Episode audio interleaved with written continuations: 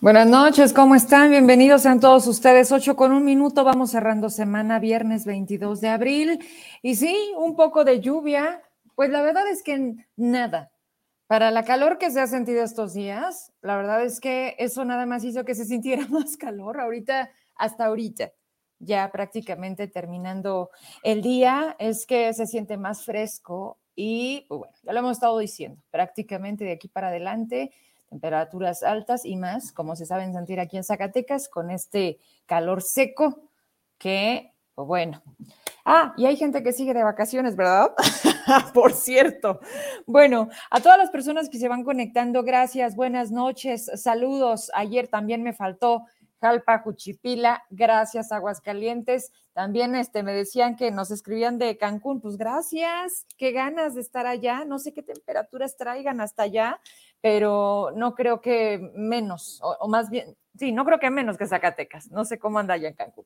Pero bueno, oigan, hoy tenemos una entrevista, una súper plática con una mujer que quiero presentarles porque a lo mejor muchas personas a la oportunidad de tenerla aquí en Zacatecas porque ella obviamente tiene un ámbito más nacional. Ella es una mujer que mayormente se dedica a temas de finanzas, pero no solamente de finanzas, mucho de la política.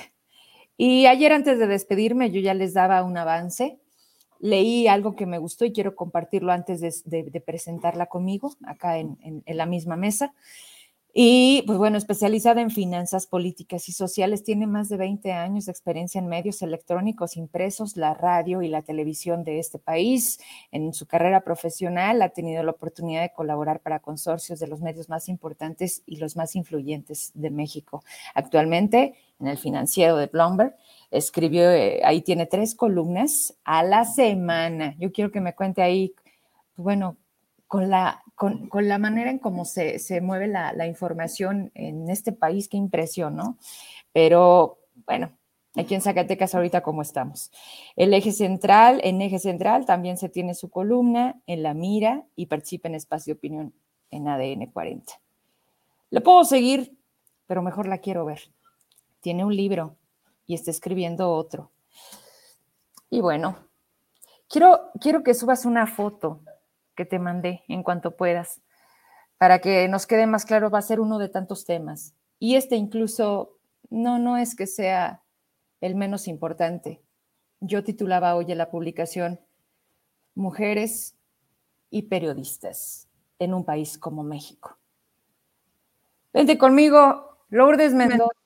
Qué gusto saludarte. Mira nomás qué foto. ¿Qué es eso? Cuéntame. 9 de octubre se quedó registrado y no solamente así. ¿Cómo estás? Muy bien, muchísimas gracias, Vero. Encantada de estar contigo, de estar con la gente de Zacatecas y sufriendo calores como ustedes, no como, no los mismos de ustedes, pero la Ciudad de México ya no es tan cálida como solía serlo, ¿verdad?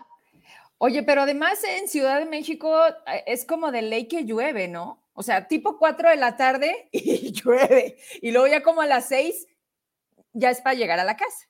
Mira, no nos había llovido, habíamos tenido ausencia del dios Tlaloc, pero anoche sí se vino con todo y no dejó de llover en toda la noche, pero sí nos hacía muchísima falta. Y luego ya ves que como estamos en la austeridad republicana y pues no hay dinero para nada, pues todos, todos los incendios alrededor, pues no los atienden y entonces eso aumenta la contaminación. Y bueno, ya ni qué decir, ¿verdad?, de cómo están quemando combustóleo ahí en la refinería de Tula y pues también se nos viene todo para acá, ¿verdad? Pero pues, ¿Qué, qué, tenemos nada que, más que decir de eso? Pues nada. ¿No? Es lo que hay, dirían algunos. Oye, mi querida Lourdes, pues de entrada agradecerte el tiempo que te das para platicar con Zacatecas, con la oportunidad que nos da esta plataforma, porque yo te digo Zacatecas porque de aquí salgo, pero la verdad es que a veces no imaginamos a dónde nos lleva este mundo de la tecnología que yo estoy encantada porque debo decirte que la pandemia de alguna manera nos vino a obligar a esta modalidad. Sí. Pero yo creo que ya no nos cambiamos, ¿eh? O sea, porque no te tengo aquí, pero estás aquí. Y eso es padrísimo. Es padrísimo, es, es padrísimo. Siempre es importantísimo, ¿estás de acuerdo? Sentir a la gente, abrazarla, besarla. O sea, aprendimos, sí, otra manera, pero también es cierto que es muy diferente hacerlo por teléfono que tener una cara, ponerle nombre, eh, al nombre y apellido, ponerle una cara, ver los gestos. El lenguaje no verbal también habla muchísimo por sí mismo. Cañón. Y sobre todo cuando, cuando hablas tú de las entrevistas, el cuadro abierto, ese que, que, las manos, que cómo cruzó la pierna, que si ya se quiere ir, que si le urge que acabe la entrevista, todo eso de lo que tú también sé que disfrutas mucho. Oye, pues la vida nos, nos pone en el mismo camino y de entrada es eso. O sea, me, da mucho gusto tenerte en mi programa, que puedas estar aquí platicando con Vero y con todo el auditorio que logramos tener poco a poco. Y, y temas muchos. Quiero empezar por uno que yo no sé tú ayer en la noche, ¿cómo te fuiste a dormir? Cuando en las noticias empezaron a hablar de que habían encontrado un cuerpo en un motel allá en, en Nuevo León. Y esto es solamente un día a la vez, Lourdes, porque, porque pasa todos los días en este México. ¿Qué opinas? Me fui a, dormir desolada, me fui a dormir triste, enojada, muy preocupada sobre todo, pero ¿sabes de qué? Déjame y, y, no tener, no utilizar mal las palabras. Lo que le pasó a esta familia es una tragedia, estamos de acuerdo. Pero igual de tragedia es que en México nos estamos acostumbrando a dar estas noticias. Y no, no es nada más la prensa se está acostumbrando a dar las noticias, sino la gente se está acostumbrando a recibirlas. Todos los días se dice que hay 11 feminicidios en nuestro país. Hay gente que dice 12. Tú y yo cuando platicábamos en la mañana dices que te decía Amalia García que podrían llegar a ser 13 feminicidios, que es decir, asesinatos de mujeres por el simple hecho de ser mujeres. Y uno de ellos de todos los días, o sea, cada 24 horas, con que maten a una es más que suficiente para que sea una tragedia. Pero 11 mujeres muertas por ser mujeres es gravísimo. 12 mujeres es, bueno, lo que sigue. Y que una de, de, de o estas 11 o 12 sea una menor de edad, híjole, ¿qué estamos sembrando en nuestro país para salir adelante, para cambiar esta narrativa? Y creo que eso es lo más importante. Cuando tú hablas con las mujeres y les dices, oye, vas a salir a marchar el, el, el, el, 8 el Día Internacional de la Mujer, ¿no? En, en, en, marzo y te dicen, ah, no, no, eso, eso, eso, yo, eso a mí no me toca. Eso es a las anarcas y es peligrosísimo. Oye, ¿tú algún día has ido a, a, a marchar? Tú en tu experiencia, no, yo, yo esas cosas no hago. Ok, dices, bueno, cada quien decide cómo manifestarse y qué hacer. Oye, ¿qué opinas de que el presidente puso un presunto violador como candidato a gobernador en Guerrero. Ah, no, es que allá son diferentes. Allá sus usos y costumbres, eso es normal. Y no, no, pero es que eso no debería de ser normal. Es que vivimos en el siglo XXI y tenemos que alzar la voz y no podemos permitir eso. Sí, pero eso es allá, no es acá. Tenía otro caso de, de una, una persona muy cercana que me llegó de la nada en, ya sabes que hoy eh, WhatsApp es una de las, de las redes sociales mucho más importantes. Y me mandan el video de una niña, puedo decir el nombre, se llama Andrea Zorrilla, que me quito el respeto ante el sombrero, perdón, ante esta chava. Y te leí una carta y comenzaba diciendo, esta carta se la dedico a mi primer novio, a mi primer amor, a mi primer sueño, a quien me violó, a quien me golpeó, a quien me enseñó, ¿no? A, este, a callarme, a maquillarme los golpes, a aislarme, pero no nada más eso, sino que me convertiste en tu juguete sexual y de ahí se sigue, se sigue contando durante veintitantos minutos lo que le pasó. Y cuando yo, cuando hablé con los papás, que casualmente yo los conocía, pero por otra cosa, ¿no? Y te empiezan a contar todo, eh, eh, to, todo ahí está la revictimización que está sufriendo esta pobre niña es irreal. Oye, ¿por qué, vienes a, ¿por qué viniste, te, te, tardaste tanto en venir a, a, a, denunciar? A declarar, claro. Pues porque primero tenía yo que asimilar que me violaron, ¿no? Claro. Y porque después, pues es que no te violaron, porque era tu novio. no, no, no, pues es que sí me violaron, ¿no? Y entonces es esta parte del engranaje y finalmente lo que le pasó en la universidad es que, ¿qué crees? A quien castigan es a ella, porque le decían, oye, es que ¿cómo lo vas a acusar? Pobre chavo, se va a quedar, o sea, le vas a arruinar el futuro. A ella lo violó, la violó, la hizo su juguete sexual. El primer juez que toma el caso vincula a proceso a este cuate y este lo meten a la cárcel y cuando viene el siguiente paso, se inconforman y un magistrado lo saca en 24 horas. Su papá fue senador en la legislatura, todavía en la última de Enrique Peña Nieto, por el gobierno de Guanajuato. Todavía no le podemos decir que tiene un hijo violador, porque ya ves que la ley es muy precisa en eso, pero tiene un presunto violador. la justicia es, selectiva. Pero además nosotros, o sea, somos muy poco empáticos. No estoy diciendo que tú o que yo, pero si lo vemos en un 100%, la ciudadanía es muy poco empática en estas cosas. Ay, es que ya ves cómo se vestía, pues ya sabes, pues ya andaba ella todos los días ahí argumentando, pues cómo no le iban a violar. ¿No viste cómo se vestía? Entonces, lo que estamos viendo, lo que más tristeza me da, digo, no estoy quitando, o sea, como dicen, es que por suerte se cayó un avión y nada más se murió uno. No, no, con que se muera uno es una tragedia. Con que perdamos a una mujer es una tragedia. Pero esta normalización del tema ese me hace sumamente grave, hasta que no te toca a ti, hasta que no seas tú la mamá que está buscando a sus hijos y que no encuentra los restos. E, esa justicia también, como, la, como también la, la, señala selectiva, es muy distinta entre hombres y mujeres. Sin duda. Y es justo, y es justo lo que pasa y lo que de alguna forma nos hace también estar hoy platicando. Porque yo no puedo dejar de ver tus 20 años atrás en los medios nacionales y cómo se maneja los medios en Ciudad de México, porque es otro nivel. ¿A qué te has enfrentado? ¿Y quiénes han sido los principales que se han sentido con el derecho de decirte, ¿la callamos? ¿Le hacemos que se le bajen las ganas de seguir escribiendo? ¿Cómo y cuál ha sido a lo mejor una situación que te haya marcado y hayas dicho, creo que no tiene caso? O quizás te haya hecho que digas, no, aquí sigo y le doy más, porque claro que te ha pasado.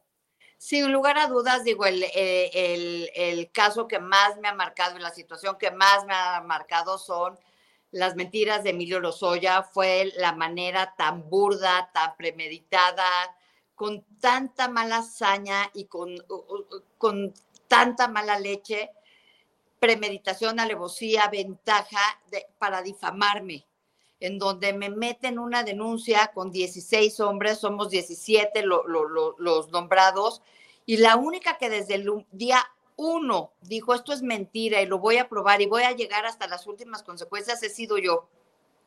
Ya le puse también una denuncia por falsedad en declaraciones, porque hace un mes más o menos la fiscalía dijo claramente que el único beneficiario del dinero de Odebrecht era Emilio Lozoya Austin y su familia.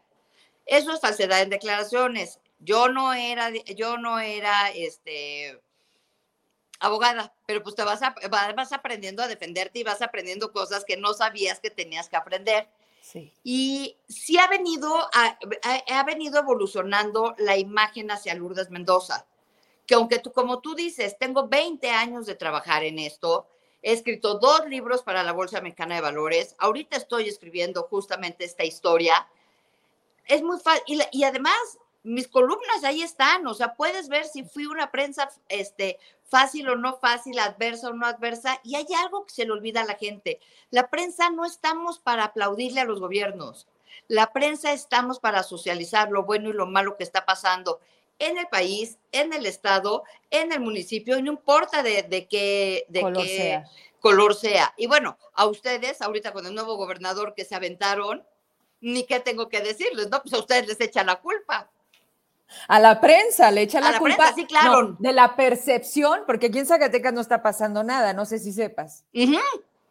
Sí, no, ustedes no, no, no, es, es, meramente la percepción de que los neoliberales, porque como la prensa también es de los neoliberales, es ridículo, pero mira, hace exactamente dos semanas presentó Artículo 19, que es una de las ONGs más importantes del mundo de periodistas, que ha estado de, del brazo conmigo, este, ayudándome y, protegiéndome. Ellos hicieron su análisis anual y en México se llama negación y la negación es lo que tiene tu gobernador y lo que tiene muchos de, los, de las actuales autoridades que tenemos. Nunca antes la prensa en México había sido tan estigmatizada y tan atacada como el día de hoy, pero no es por el crimen organizado, es por las autoridades de los tres niveles de gobierno. Y te decía, este, dos de cada tres agresiones vienen de las autoridades. Sí y que es lo único que buscan es denostarnos y nosotros vivimos de nuestra credibilidad, ¿no? De nuestro buen nombre, que te cuesta mucho trabajo hacerlo. Ah, bueno, pues eso es lo que hoy en día estamos viviendo y no lo estamos inventando. No es como él dice, como dice tu gobernador, es una percepción. No, los muertos ahí están, las cabezas ahí están, como, ¿te acuerdas? Cuando, que es un episodio que recordarlo, te da escalofríos cuando ves cómo los forman a los 12 y los matan en Michoacán y desaparecen los cuerpos y te dicen, no, bueno, es que no estamos seguros porque no hay cuerpos. Pero que no, ¿no? Y luego la señora Avelina, que a lo mejor no es muy cercana de ustedes, pero a mí me ha tocado seguirla muy de cerca, que es Avelina, la presidenta municipal de Acapulco, que te acuerdas que cuando les toman las casillas, las, la, la caseta, avientan un tráiler bendito sea el Señor, no mata a nadie y que dice que no pueden acusar a nadie de tentativa de asesinato porque el tráiler no iba manejado por nadie. O sea, nadie lo prendió, nadie lo echó a andar. Esas cosas sí lastiman. Y esas cosas, esta parte, ya viste, eh, entre el día de ayer y el día de hoy, los diputados y, este, y los legisladores del PRI, del PAN y del PRD sí están yendo a poner ya denuncias penales en contra de Morena y del propio presidente, porque este encono ya no puede ser así.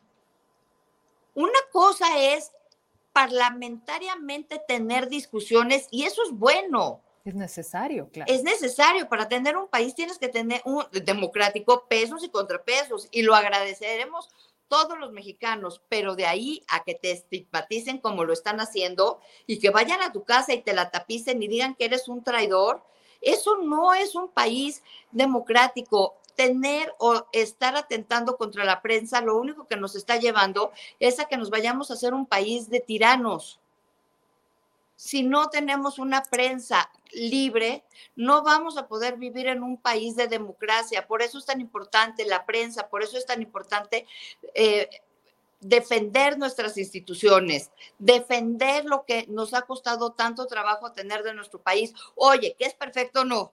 Todas las instituciones pueden ser perfectibles, todas. Todas.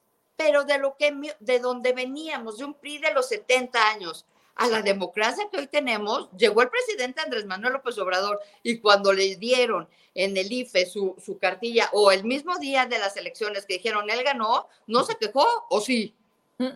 Entonces... Es que diría el ranchero, mi Lulu, a según, y hoy me convenía estar, como dice, cuando es, cuando la ley es la ley, ¿no? Ah, sí, sí, sí. A mí no me vengan con eso. La ley, ahora no me vayan a decir con que la ley es la ley. Y eso es justamente a, partir de lo que dices tú ahorita y que empezamos con esa foto de Emilio Lozoya, eso justamente viene en mi columna hoy del financiero y decía, lo único que nos falta es que dejen libre a Lozoya. Así es. Nos enteramos de casualidad, nos enteramos por una filtración del reforma que por 15 millones, por 10 millones de dólares lo iban a dejar libre y unas casas, ¿no? Sí. Y entonces dices, oye, esos 10 millones yo los quisiera en mi cuenta bancaria sin lugar a dudas, pero ni aunque deje de comer y aunque siga trabajando 24 horas, los voy a lograr juntar, estamos de acuerdo, como la mayoría de los mexicanos. pero ese dinero se lo dio Odebrecht nada más en pago para sobornarlo, para tenerlo de su lado a la hora que llegara a ser el director general. Y no lo digo yo, ¿eh? Lo dijeron los propios directivos de Odebrecht ante el Departamento de Justicia de los Estados Unidos cuando estalla ese escándalo, todavía en el gobierno de Peña Nieto, y hace tres semanas no más, te decía, un mes, la fiscalía dice, el único beneficiario del dinero del cochupo de Odebrecht es Emilio Lozoya y su familia. Entonces, ¿cómo? Yo voy a tu casa, me robo tu coche, lo pongo a trabajar de Uber, lo choco, tú me demandas. Y entonces yo llego y te digo, aquí está tu carcacha. Y tú ya te quedas callada, ya bien feliz. Digo, estoy diciéndolo eh, eh, en un caso muy, muy abierto, pero es más menos, ¿no? Ese dinero está en las cuentas de Emilio Lozoya. Y es nada más pago de la corrupción para que él les diera más, más, contratos. Emilio Lozoya hizo un daño irreparable a petróleos mexicanos. Le, le duplicó la deuda en cuatro años. todo lo que lleva de, funcionando Pemex, este señor en cuatro años le duplicó la deuda. La dejó en 106 mil millones de dólares. Dejó la deuda a proveedores nunca antes tan alta. Y ya no, es, y ya no estoy diciendo cosas que se rumoraban ni que es una percepción. Se ha comprobado que si querías que te, te, pagara Pemex, pues te tenías que caer con ellos con una lana. Cobraban por citas. Pero dices, bueno, esos son como cacahuates. ¿Sabes por qué? Porque nunca antes en la vida Petróleos Mexicanos había sacado tan poca cantidad de barriles de petróleo para vender. Entonces, eso no es un daño fuera de lugar. ¿Con qué lo vas a pagar? Y además, puedes tú, como dicen en la vida, ver el vaso medio lleno o medio vacío. ¿Y la ley qué crees? A mí se me educaron bajo una constitución y que la ley se cumple. Y de acuerdo con el Código de Procedimientos este, de Procesos Penales, dice que los delitos que se persiguen por demandas pueden tener un resarcimiento de daños de esta manera. Que los delitos que se persiguen de oficio, que son los que tiene Emilio Lozoya, no se pueden resarcir así. Luego entonces, de aceptarle la Fiscalía, la UIF y Pemex un, trato así, un cochupo así, se volvería un cochupo y se volverían corresponsables del daño a la nación. Y la 4T se quedaría sin bandera. ¿La de la corrupción? Pues, eh, ¿cómo? O sea, vas a ser al ícono de la corrupción con Peña Nieto, el ícono de la impunidad en el gobierno que... Con los que no iba a haber corrupción, que no iba a haber impunidad y que las este, escaleras se barrían de arriba para abajo. Déjame decirte, a ver, mientras Emilio Lozoya lo tratas, fuiste por él, se te escapó. Fuiste por él en un avión. No lo trajiste en clase turista, esposado enfrente de todo el mundo. Lo trajiste solito en un avión. Mandaste a toda la prensa al reclusorio y a él lo volaste en helicóptero al hospital porque venía malito, porque no, venía anémico el chiquito. Luego, cuando le ponen una audiencia frente a un juez, el juez le pregunta a la fiscalía, porque en el nuevo sistema penal acusatorio así es, y le dice, señor fiscal, fiscalía o como se diga, ¿qué este, medida precautoria quieren ustedes para Emilio Lozoya? Brazalete. Entonces el juez se le salen los ojos. ¿Cómo? O sea, como el juez lo que dijo es, este ya se les escapó, o sea, ¿cómo, no? No, pues medida, nada más, este, el brazalete. Y si, y si te acuerdas, pues él vivió a todo dar hasta que, y vivía a todo dar, por eso lo agarró en el Hunan. Por eso saco ese, o sea, por eso logro tomarle esa foto en el Hunan, en donde te está evidenciando que sí tenía un trato privilegiado, que no estaba preocupado ni afligido, y déjate tú por el daño a México, que su mamá estuviera arraigada, su hermana huida con una orden de aprehensión y su esposa también en Alemania con sus hijos. Ahora, por un lado tienes a este criminal confeso y de este lado vamos a poner otro caso, porque tú hablabas de la misoginia y que no es lo mismo las, los hombres que las mujeres. Sí. Rosario Robles, uno, a ver, el criminal confeso era del gabinete ampliado. Rosario Robles es del gabinete legal. Ella está acusada de omisión. No de que ella se levantó un día y dijo, compañeros, vamos a hacer la estafa maestra y nos vamos a echar 5 mil o 7 mil millones. No, está acusada de omisión. Ese delito no es grave. Ese delito permite hacer la, este, tu juicio desde afuera. El juez Delgadillo Padierna, con Padierna. una Padierna, ¿no? Con una licencia que ella ya probó, se la fabricó la autoridad, la mete a la cárcel.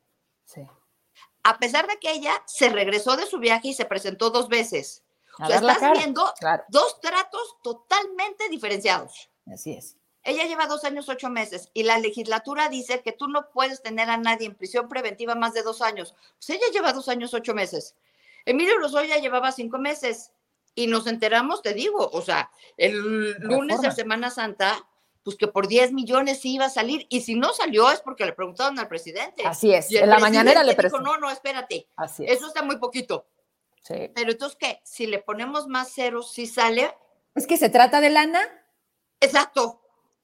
Porque te van a decir es que resarció el daño, pero si el daño es, es irreparable. así es. No, pero espérame, ese es, ese es un gran tema y un gran elemento, pero ¿dónde quedas tú como el Mesías anticorrupción? Tú te quedas sin bandera. Eh, estamos, o sea, si no, ¿cómo? O sea, te quedaste sin la bandera y confirmas que la ley no es la ley. No es igual para todos. Es el que no es igual para todos. Pero como dijo, y a mí no me digan que la ley es la ley. Entonces, sí, lo está confirmando que la ley es acomodaticias, igualita que el verde igualitos que los del verde, igualitos, así de acomodaticios, igualitos. Entonces, yo no, y siempre lo he dicho, yo no defiendo a Rosario Robles porque no es mi papel, yo soy periodista. Yo lo que digo es, el debido proceso se le tiene que seguir a todo mundo y lo debemos como mujeres, como hombres, como ciudadanos de proteger, porque el día que a ustedes les pase, se van a sentir igualito. No me digan que no han tenido un robo, no me digan que no han tenido ir alguna vez o saber de algún amigo que va al Ministerio Público y que no lo tratan bien y que te revictimizan, es horrible y te da miedo. Y Oye, luego cuando dice Lourdes, ¿por qué no denuncian? ¿Cómo carajos denuncias? Si sales más este como delincuente tú que los otros que nada más hay y, y, no hay responsables. Y las carpetas de investigación, pues ahí hay mucha chamba. Ya merito, las diligencias las estamos mandando. Digo, ¿por qué lo mismo? es vero lo que te estaba diciendo. ¿Cómo es posible yo este lunes, o sea, pasado mañana, hoy es viernes, sábado, domingo, el lunes, se cumplen tres semanas que le presenté la, de, la denuncia penal por, por falsedad en declaraciones. Todavía la fiscalía no me manda a llamar a ratificarla. ¿Por qué? No, pero espérame, el cuate no salía porque traía el verazalete y porque traía arraigo, pero sí salía al restaurante a Polanco. A ver, yo necesito que nos ayudes a sentir ese momento. Lo leí en muchas notas, pero yo no sabía que la vida me iba a poner aquí a Lourdes conmigo en el programa. A ver, alguien te habla y te dice, jálate para acá, porque este cabrón está cenando a toda madre en Polanco, en un restaurante. Alguien me habla y me manda la foto y me dice, esto está sucediendo en tiempo real. Veo la foto en y entonces tuiteo. Ajá me vuelve a hablar esta persona y me dice, ¿qué vas a hacer? Le dije, voy para allá. Y me dice, ¿estás loca? No, no estoy loca, voy para allá. Necesito yo ver esto. Pero no sabes lo, difícil que ha sido para mí, para mi hija, el daño emocional, el daño psicológico, el, toda en la presión de todo el Estado ha estado encima de mí. Una periodista que no tenía nada que ver, que además ya comprobé que era mentira. O sea, nada Oye, ¿no traes por ahí la bolsa Chanel? A ver si ¿Eh? está bonita. ¿No traes por ahí la bolsa Chanel? ¿Estaba bonita? ¿Mínimo? ¿O no? ¿No, mi vida? Eh, déjame decírtelo con todo respeto y con, el cariño que nos tenemos. Esa broma, ¿sabes cuántas veces me la han hecho? Eso, significa, eso significa que puedo ser yo una corrupta. Eso significa que ya me tipificaron por culpa de este cabrón. Así es. Perdón. No, me salió, me salió del alma. Toda la razón. El punto es cómo eso se vuelve la broma y el jijiji y no pasa nada. No pasa nada. Y el señor sí está negociando por 10 millones de dólares el primer guante que le dieron salir. Y todavía ese día su mamá en la audiencia le decía, ay, mijito, no te preocupes, ya va a acabar esto. No, señora, usted debieron de haber educado a su hijo. Le tienen que haber dicho que no fuera corrupto, que no fuera mentiroso, que no difamara a una mujer. ¿no? Bueno, a una mujer y a, nadie. Yo sí le estoy enseñando a mi hija el valor de una familia, le estoy enseñando el valor de, defender tu dignidad, no importa lo que pase, no importa cuánto te tardes. Yo dije, voy a llegar hasta las últimas este, consecuencias y voy a llegar. Y me tarde los años que me tarde. fiscal de la República. No entiendo por qué me negaste siete veces la denuncia para defenderme en la de daño moral. ¿Y por qué cuando me la das, me la das testada? ¿Por qué sigo esperando tres semanas a poder ir a rectificar la otra denuncia? ¿Es porque qué? ¿Lo vas a dejar salir por 10 pesos? O sea, ¿le vas a tirar o tú le estás jugando las contras al presidente o no estamos entendiendo qué está pasando? Lo único que sí estamos viendo es que la justicia es selectiva y que no se aplica en hombres y mujeres de la misma manera. O sea, eso es selectivo, evidentemente, pero que sí hay una misoginia. Tremenda.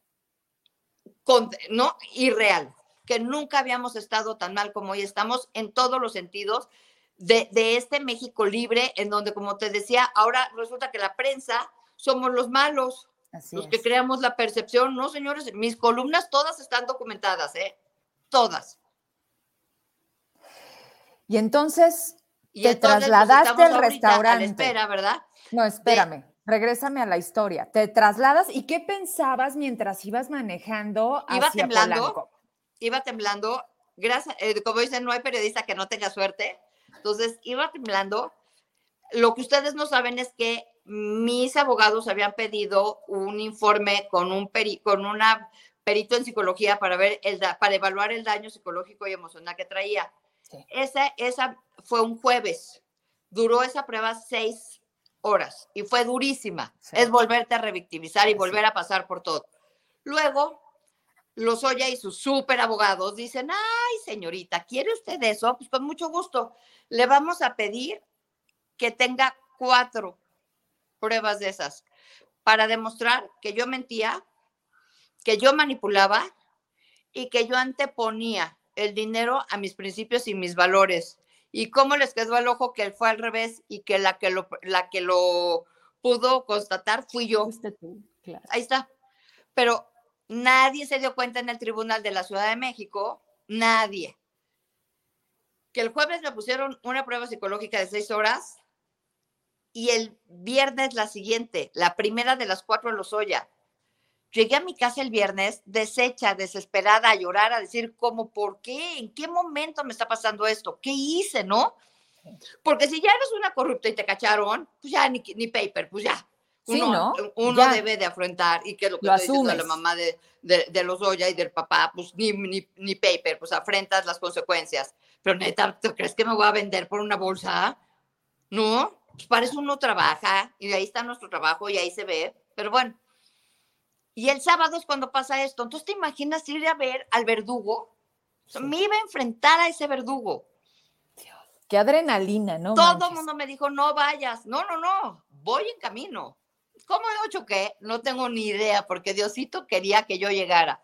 Y he retado muchas veces a la jefa de gobierno a que muestre los videos, porque ahí hay un C4, ahí hay cámaras, ahí, aquí en las lomas, para que vean cómo llegué yo, cómo salí yo y cómo llegó él y a qué hora salió él. ¿Sabes que salió dos horas y media después de que le tomé las fotografías? O sea, toda madre. No, pero espérame. Yo, yo leo en, una, en una de las tantas notas porque, porque se, se, incendió. O sea, yo me acuerdo perfecto que estaba cenando, te digo, hace fue 9 de octubre de 2021. Sí. Y la saca Ciro y empieza el Twitter y todos en redes diciendo, qué privilegios, no, pues pobrecito. Y en chinga agarra Uber publicidad y ponen, hubiera pedido Uber, ¿no? Y entonces se da todo esto alrededor de, te digo, ¿cuándo iba? Dime. Pero te falta otra agresión. ¿Qué pasó? Genaro Villamil y la 4T empezaron a atacarme a mí de si yo había ido o no a tomar esa foto. Ah, dudaban que eran tuyas. Genaro Villamil dijo, esa foto es vieja, eso no es de ahorita. Entonces, al principio, el problema era si había ido yo o no. No, si el criminal confeso estaba echando taco, un taco de pato o no. Sí, sí, sí. esas son las irrealidades en las que hoy vivimos. Y entonces, ¿qué haces? En el tweet yo veo cuando le pones la hora y la fecha, ¿no? Entonces me empiezan a decir que no, le hablo, hablo con mis abogados y me dicen, necesitamos que tengan este, día, y día y hora, fecha y hora, para que sirvan de, de, de pruebas. yo no soy millennial, tengo 50 años, o sea, no nací en esta tecnología. Y aparte estabas temblando, chinga, o sea, Pues sí, tú no te da tiempo de nada. Y ¿No entonces, grabaste video? pues, ¿eh?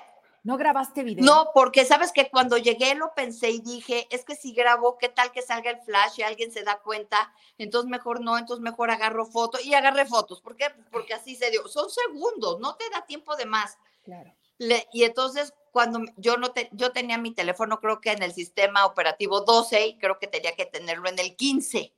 Entonces me decían, hazle para arriba, no, pues no sale nada. Puse screenshots y con eso la subí. Y entonces el problema era que el screenshot no daba con la hora del otro. Pues no, no, no da, pues por lo mismo, ¿no? Ajá. Entonces ya me dice una, me habla una amiga el domingo y me dice, güey, se te están acabando por el tema únicamente de si fuiste tú o no. Fíjate. Me dice, a ver, actualiza tu sistema, ya lo actualicé, puse el dedo, ya sabes, en la foto y con Sí, otro y teléfono sale. lo grabé y dije, aquí está, si no, no saldría el live. Y entonces así es como lo sacamos. Y ahí es donde la, la 4T, pues ni, no le queda de otra más que cambiar la narrativa. ¿Y sabes por qué? Porque sigue Emilio Lozoya sin entregar una sola prueba de sus dichos. Y entonces, tú este lunes, 30? Este lunes tengo tres semanas Sí. esperando que me llamen a ratificar mi demanda por, por falsedad en declaraciones en contra de Emilio Lozoya y que resulte responsable. Es una demanda penal, está puesta en la Fiscalía General de la República y estoy también en el, en el tema de la demanda por daño moral, pues a días de la sentencia, a ver si el juez tiene contexto o no, ¿verdad? Pero bueno, no creas que puedo esperar mucho porque ahí en esa fiscalía es donde le inventan los delitos a Alejandra Cuevas. A ver, a ver, dame, dame de esa No te hagas de Alejandra Cuevas, que, que es la, la, que, la hija de la concubina del hermano del fiscal. Que la Claro, claro, claro. Sí, sí. de que no De que cuidó el correctamente al novio, concubino, esposo de su mamá. Sí. Entonces, señoras, tengan mucho cuidado, cuiden bien a sus maridos, porque si no las van a acusar. Oye, que, mira, de verdad, no, no, no es mi intención, ni mucho menos. Eh, no, no, no es risa. No, entiendo risa- perfecto no, lo que me no. estás diciendo. Pero, y, y mira, gracias a Dios, Dios sabe por qué hace las cosas. Y Vero, ahorita que me hiciste ese comentario de la bolsa, es lo que, o sea, te puedo usar ahorita esta, eh, esta entrevista de prueba. Ahí está el daño moral.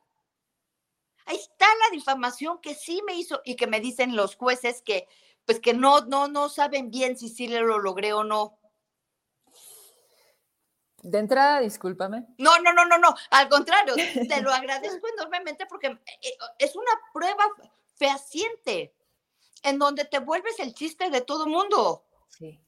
Pero ya me entendiste, es eso. Totalmente. Y es defenderte contra lo indefendible, contra todo el Estado que no te deja defender, Exacto. contra un Gertz Manero que, que, ¿qué decimos? Ya ayer le volvió a ganar Rosario Robles porque estaba muy emocionada Mariana este, Moguel, su hija, de que pues ya habían dicho que sí, habló mal de su mamá y que él no se tenía por qué meter, porque ya ves que él decía que fue a dar una conferencia y que no habló como fiscal. ¿Cómo? Te pones el traje y te lo quitas eh, a según qué. Sí. No, eres fiscal y eres fiscal. Y Claro. no puedes hacer ciertas cosas. Y pero entonces cuando, cuando me dijo que estaban ya casi a punto de ganar eso, le dije, bueno, ¿y ya va a salir tu mamá? No, ¿Y ¿No? entonces? no. Pero bueno, Vamos avanzando. vamos a, vamos a avanzar. Lleva dos años, ocho carajo. meses allá adentro.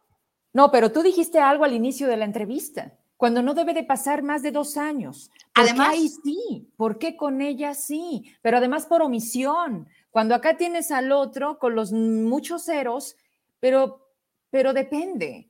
Pero además ya dos veces lo- el tribunal, no soy tan experta en esos temas, pero ya tribunales más arriba del juez le dijeron, señor Ganter, que es el juez, tiene que cambiarle la medida cautelar a la señora, ¿no? Claro. vuelve a, a decirnos cosas ahí rarísimas, porque ya sabes que los abogados hablan como era- en arameo. ¿Y qué crees? Pues que se vuelve a quedar allá adentro. Entonces, pues estamos jugando a la simulación. Y pues lo único que yo, yo me gustaría terminar diciendo es, ojalá no pasara esto con Emilio Lozoya. ¿Por qué? Porque lo que estaríamos perdiendo en México sería la justicia estaría en, boca de, todo el mundo, ¿no? O sea, en duda. Totalmente. La, la, institución de la fiscalía, que bueno, que ya más, es una raya más al tigre, ¿verdad? De todo lo, de todo lo que sabemos, pero porque nuestro país no se lo merece, porque México no se lo merece. Yo le quiero seguir, pero también sé que estás a tiempo. Y, yo lo, lo, único que sí es que te ofrezco la oportunidad de platicar porque temas son muchos. Oye, este te atañe directamente a ti y te perjudica directamente a ti. Y la intención, entre muchas cosas, hablar como mujeres, hablar como periodistas, hablar de la experiencia y de cómo, de cómo hacer periodismo en este país, en el que voy en la página 73 del artículo 19 de ese documento que platicas tú. Yo salgo en la 111. ya, ya me ganaste. Bueno, son más de 200. Pero Yo salgo en la 111 ahí. entonces voy a llegar ahí. Ojalá que puedas y que el día que tú quieras, porque te, te empecé a seguir, por supuesto, y empecé a ver tu línea en financiero y cómo manejas la información que dices, y todo tengo elementos. No es hablar por hablar. Pues que a Zacatecas también le puedas abrir un poquito los ojos. No porque, los, no porque estamos cerrados. Y mira, y mira que en el tema de Zacatecas estuve muy, muy activa en la campaña, demasiado activa, porque eh, conocí a Claudia Naya como, como legisladora y cada vez que Claudia Naya se subía al pleno en el Senado, ¡ah, hijos! Los hacía temblar. Y no era grosera, era lo que es una señora en toda la extensión de la palabra, una legisladora que estaba ahí y que no tenía que pelearse ni hacer estas cosas. Puedes estar de acuerdo o no, pero ponías tus puntos de vista y en todos los debates. Y de ahí cuando la veo que se va de, candidata y le empiezo a seguir y demás, estuve muy de cerca eh, eh, en, esa elección y la verdad es que esa, esa mujer se merecía ganar. Y claramente te decía, esto no es un tema de mujeres, es un tema de capacidades es la tercera vez que, ¿no? Que, iba, que, que, iba en contra ¿Este del señor Monreal y tristemente ganó la marca. No ganó el señor, ganó la marca. Y un poco el apellido. Tú también ahí traes ubicado a otros Monreal, ¿no? A un senador por ahí. Y ahí, y ahí está otro que, y ahí otro que es presidente municipal. Sí. ¿No? Es que la familia es muy grande y a todos les gusta la política. Bueno, pero hay otros, otros que, que nada más tienen este, una, una, familia más chiquita y que la, de la, la, la que tiene el dinero es la señora, dicen. la del dinero es la señora. La del dinero es la señora, no todos, ¿no? Oye, mi lunes, encantada de conocerte. Quiero que te despidas con un mensaje para México, porque es, hoy es este país el que yo sí veo cada vez más mal y decíamos, el tejido social, es que la corresponsabilidad, tú con qué mensaje nos dejas, pero sobre todo con qué reflexión. Luego nos dices, oye, ¿y cuál es la fórmula? ¿Qué debemos de hacer? El país es de todos y todos tenemos que poner un granito de arena. ¿Cómo? desde tu casa lo haces, educando a tus hijos. ¿Cómo siendo tú, no siendo corrupta? Haciendo colas, vas en el coche y no te metes, no eres un gandalla, empezando a ser, ¿no? Eh, tener principios y valores, saber decir, buenos días, buenas tardes, te habla de una gente que tiene principios y valores y que nada te debe de cambiar eso. Y tenemos que salir a votar, dejemos de tener votaciones que solo va el 60%, estamos... Se nos trabó un poquito. Mi Lulu. Te me fuiste un poquito y te me muteaste.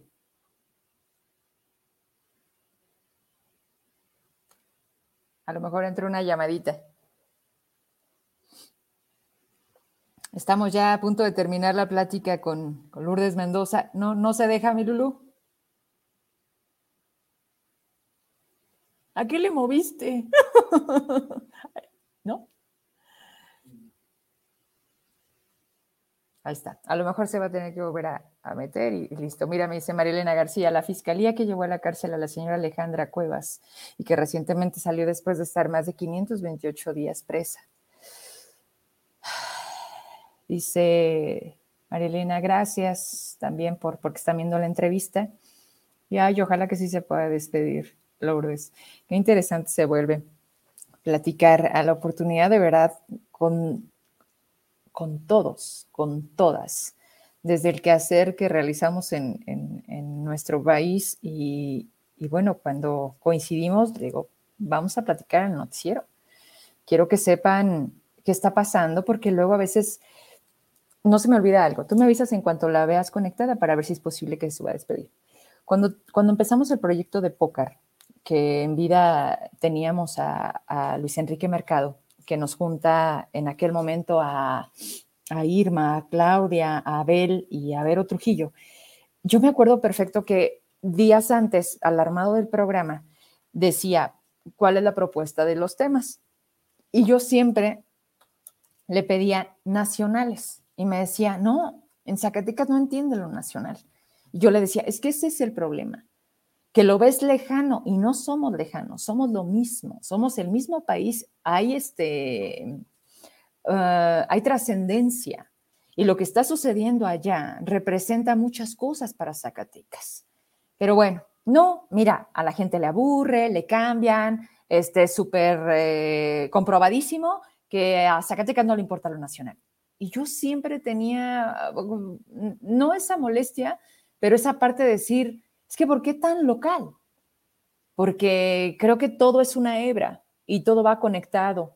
Y decir que mientras en Zacatecas no se viva lo que está o no se entienda lo que está pasando eh, desde la federación, no pasa nada, no pasa mucho.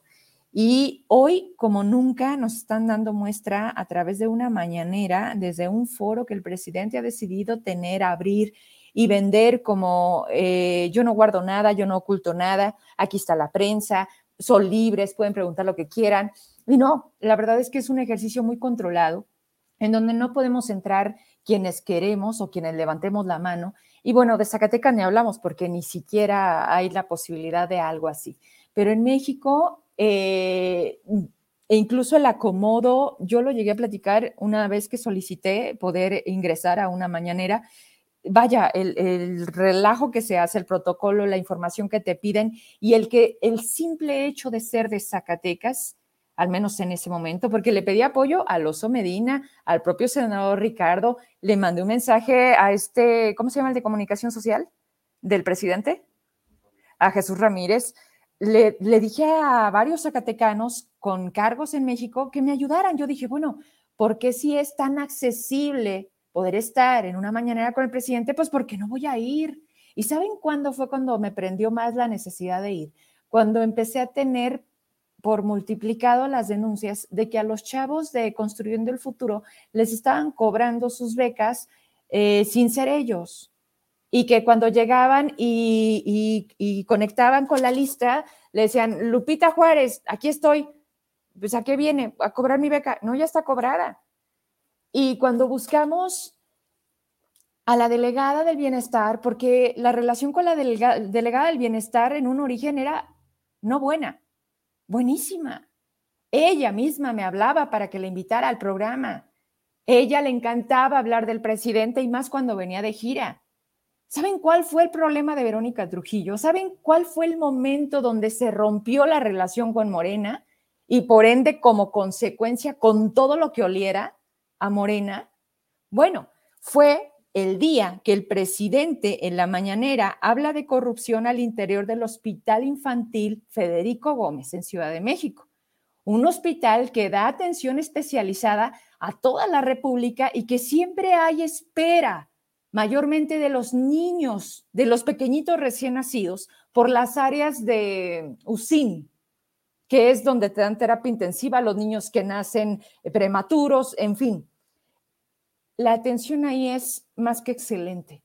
Los médicos que están ahí son comprometidos. Yo estuve ahí, a mí nadie me lo contó y no estuve una semana, estuve meses. Conocí como si fuera mi casa ese hospital.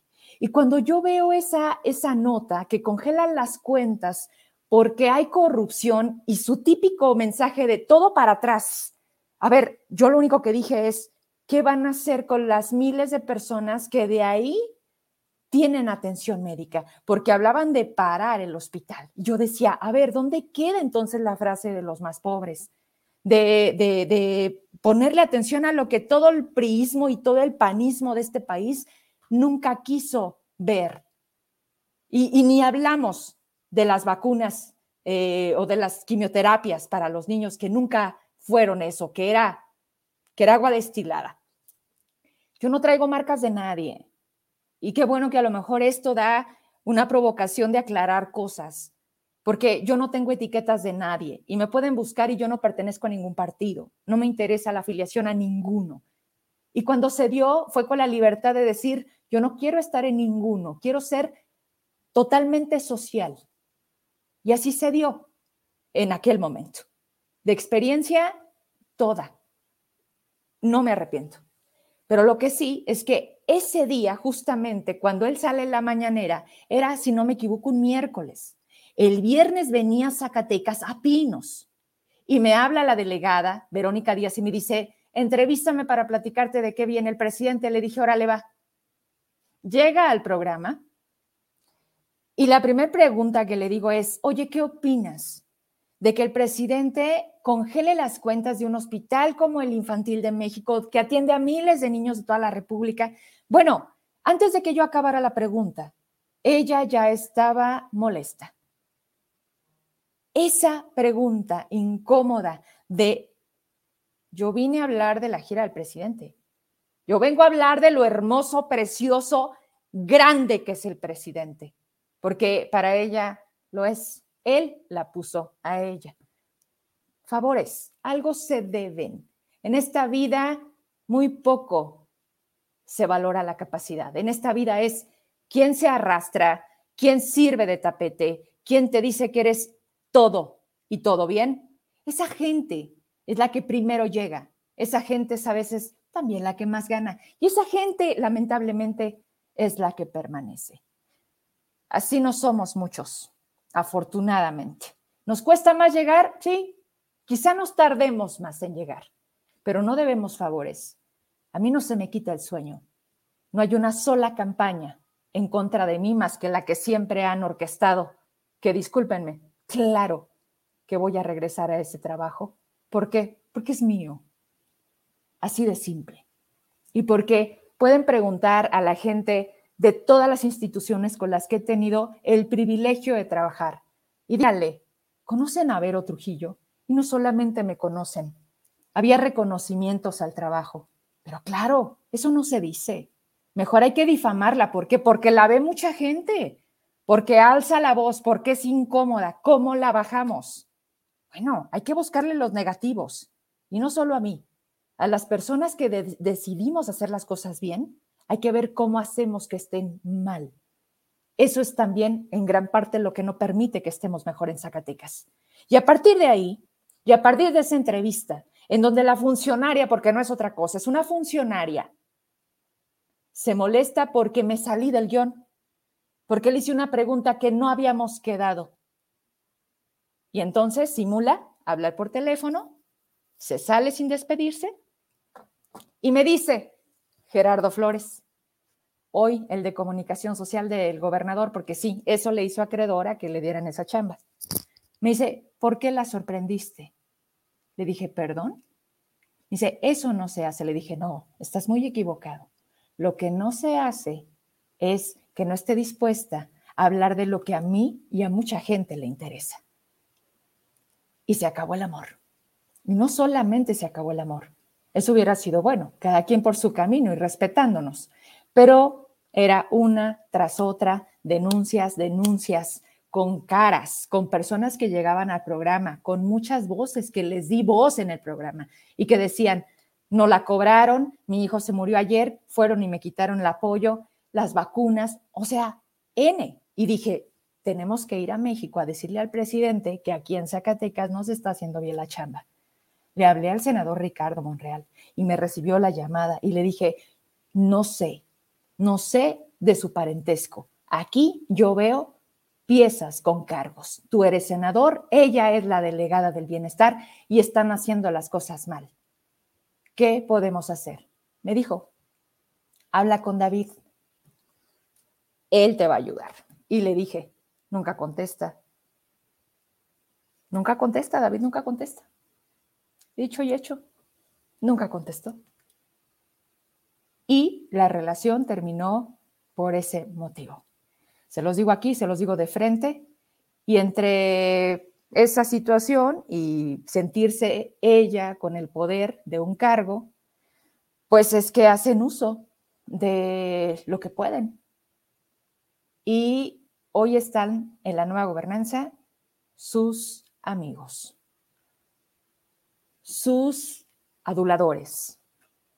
Por eso tenemos a tanta gente sin capacidad, porque la chamba es agacharse. ¿Ya no fue posible?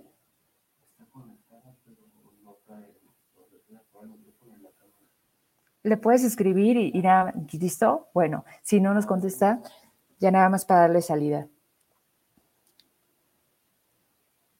Me encanta, muchas gracias. Me está mandando foto, me dice, pero te estamos viendo. Gracias. Y miren, la verdad es que, pues, no, no, no te preocupes. A ver, que me está diciendo que ya no se, ya no se puede conectar. No te preocupes, Lourdes. Agradezco mucho que te hayas eh, conectado y con nosotros, que has platicado con toda la gente de Zacatecas, que logremos eh, dejar eh, aquí no se trata de imponer ideas, aquí no se trata de si no piensan como Vero Trujillo, entonces vamos a hacerles una campaña de traidores a la patria, traidores a Zacatecas. No, ese es el gran problema. Ni de un lado ni del otro debemos permitirlo. Ahorita leí un comentario que decían que, ¿y qué cuando lo hacía el PRIAN? Pues tampoco. O sea, ese es el punto. No se trata de apoyar a un lado o el otro, se trata de que todos lo han hecho y lo han hecho mal pero hoy particularmente se nota una línea de odio y campañas en las que se está utilizando la propia sociedad para perjudicarse entre la sociedad y que alguien salga muy como si nada por la puerta de atrás. Entonces, no, no podemos ser tan tontos de no entender el tamaño de los intereses. Me decía una persona, oye, Vero, mucho se habla del litio y de la ley. ¿Quién carajos puede hoy demostrar que se está extrayendo y cuánto litio de México. Por favor, dice, no nos engañemos. Invita a tu programa, haz una mesa, haz un foro, mete a gente de minería y por favor ábrele los ojos y dile a la gente la verdad, aunque nos duela. Y quien se quiera seguir sintiendo que este programa no le ayuda, de verdad no lo vea. Pero sé que hay muchísima gente que está dispuesta a abrir y a entender, pero sobre todo a confirmar porque además estoy expuesta a que ustedes puedan decir lo que dijo Vero, aquí está, que lo demuestren, como decían ayer, el tema de la, de la campaña esta de que se estaba haciendo, que las vacunas por caducar, a ver, no es mentira. Y afortunadamente, el médico viene al programa, bueno, viene en el sentido de estar y vía telefónica nos dice, esto, esto, esto, es recomendable esto, hagámoslo. Ah, eso es ser responsable. Usted decide. A mí nada me hubiera costado decir, ay, nos vemos, gracias. Les dejo el, el audio, ¿eh? Ay, pinches doctores, ¿cómo nos quieren ver la cara? Y se acabó. Pero no. La intención es que nos vaya bien, que podamos aportar, que le sirva el trabajo de todos a Zacatecas y que entienda el gobernador que hoy gobierna Zacatecas, pues que no somos enemigos, que no hay interés de ser enemigos en el lugar en donde todos queremos que nos vaya bien, porque no hay congruencia. Yo no vivo en otra parte. Él, desafortunadamente, y su equipo, parece que sí viven en un Zacatecas que no es real, que solamente es de percepción. Ya me voy, muchas gracias. Dice Ramiro Vázquez, lástima de funcionarios que no están por su capacidad, puros compromisos políticos, aunque sirvan para nada. Gracias por esta entrevista, cuánto valor hay en las palabras. Espero, échamelo para acá, porque ya no, ya no la vi. Eres un orgullo de México y de todas las mujeres, te admiro, es la primera vez que yo te miro. Sigue adelante y que Dios te cuide siempre. Jorge, quiero pensar que el, el, el comentario es para Lourdes pero si es para tu servidora, muchísimas gracias. Ojalá que te vuelvas a conectar, que haberte topado con mi programa, como muchas personas me han dicho, es por casualidad, me llegó. La movilidad de Facebook es a veces incomprensible, a veces no entiendes Cuando crees que vas a tronar las redes, pues parece que no es así. Y cuando le das menor interés, ¡pum! ¿no? Sucede. Entonces, pues yo lo único que les puedo comentar y con esto me despido. Gracias a todos los, comentarios, a todas las personas, sobre todo a las personas que se conectan a diario y que cada vez más se salen de Zacatecas. Ese es el objetivo. Mujeres como Lourdes, que como bien lo dice, fíjense qué triste es que tengamos un respaldo de trabajo de muchos años, pero que sea una situación así la que nos pone en el foco, en el foco público, en el que, sí, qué mal, a lo mejor este, el, tema de, verlo como broma, algo que, que lastima y que te digan conservadora, neoliberal, corrupta, porque, porque lo han hecho y por qué no se vale. Y así como si nada, lo dejamos. Cuando directores de medios que hoy están en otros estados, que deberían de estar inhabilitados mínimo, se dedicaron a darme portadas, es ahí cuando dices, ¿qué tipo de prensa tenemos en Zacatecas? Ojalá que la gente sea más selectiva. Ojalá que las personas tengan la capacidad de discernir y decir, esto es por esto. Que te vaya bien, que crezcas, que te vean bien, que salgas, que sonrías y que aportes, se vuelve una amenaza. Y más cuando se están haciendo las cosas mal. Desde las personas que se comprometieron a sacar adelante el lugar en donde vivimos. Nada contra nadie, simplemente que abran los ojos y que se den cuenta de que estamos para jalar al mismo lado, pero no así. No denostando, no con campañas, no mintiendo, porque para mentiras ellos tienen el primer lugar. Oigan, por cierto, ahí le encargamos a los que se dedicaron a sacar la encuesta de los periodistas. Este, pues ya se cumplió un mes, ¿no? No, no, no queremos una, pónganse a chambear, a ver si vuelvo a salir en el primer lugar, porque eso me hizo acreedora a muchos reconocimientos sobre todo de la gente que sabe quién soy. Muchas gracias, buenas noches, bendiciones para todos, que tengan un buen fin de semana. La pandemia no se ha acabado y está repuntando. Hoy hubo mil casos nuevos en Ciudad de México. Si nos descuidamos, como lo hemos hecho antes, podemos regresar al principio. Vi un video que era Shanghai, no que era, sí, ¿verdad? Es impresionante cómo están jalando de la calle a las personas, como si fueran delincuentes. Los están obligando a que no pueden salir, tienen que estar en su casa confinados. Cuando yo vi eso, fue como una regresión y decir, a ver, espérame, espérame, ¿qué está pasando? Y me dice mi esposo, están las eh, condiciones, bueno, en China no se andan con pendejadas, así de simple. O sea, allá son rudos y hay disciplina. Aquí aquí no es lo mismo, ¿no? Pero bueno, que no nos tengan que decir, vuelvo a lo mismo, que no nos tengan que imponer, que seamos una sociedad organizada, que seamos más inteligentes que el gobierno y que actuemos por el beneficio de nosotros. Hay que seguir utilizando el cubrebocas. Sé que es molesto, que sé que es incómodo, yo lo odio. A muchas personas les generó acné, les generó mucho, muchas cosas en su piel, yo lo sé, pero tenemos esa realidad. Así que pues bueno, parece que no me quiero despedir. Muchas gracias, buenas noches, que descansen. Aquí nos vemos el lunes. Igual, yo lo único que les, yo lo único que les puedo prometer y que sí les he cumplido hasta este día es calidad, contenidos de calidad, lo que a ustedes espero que les sirva y lo que a todos nos ayude a tener visión de las cosas. Y bueno, información es poder, siempre. Bye.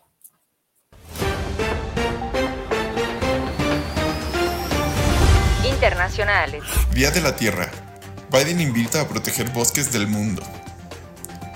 Joe Biden firmó este viernes una orden ejecutiva por el Día de la Tierra diseñada para salvaguardar los bosques vírgenes que se han visto amenazados por incendios forestales y sequías. Nacionales. Encuentran cuerpos sin vida de Devani Escobar. La joven de 18 años de edad desapareció hace más de 10 días en Escobedo, Nuevo León. Mario Escobar, el padre de la joven, ha señalado que la Fiscalía de Nuevo León se tardó en investigar.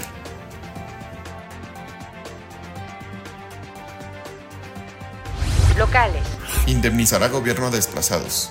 El diputado del PRI, David González, contempla la creación de un fondo cuyo monto sería destinado a las familias desplazadas de sus hogares por la violencia. David el Bueno espera que en la bancada de Morena se privilegie el interés de ayudar a estas miles de familias damnificadas por el crimen y la violencia y voten a favor.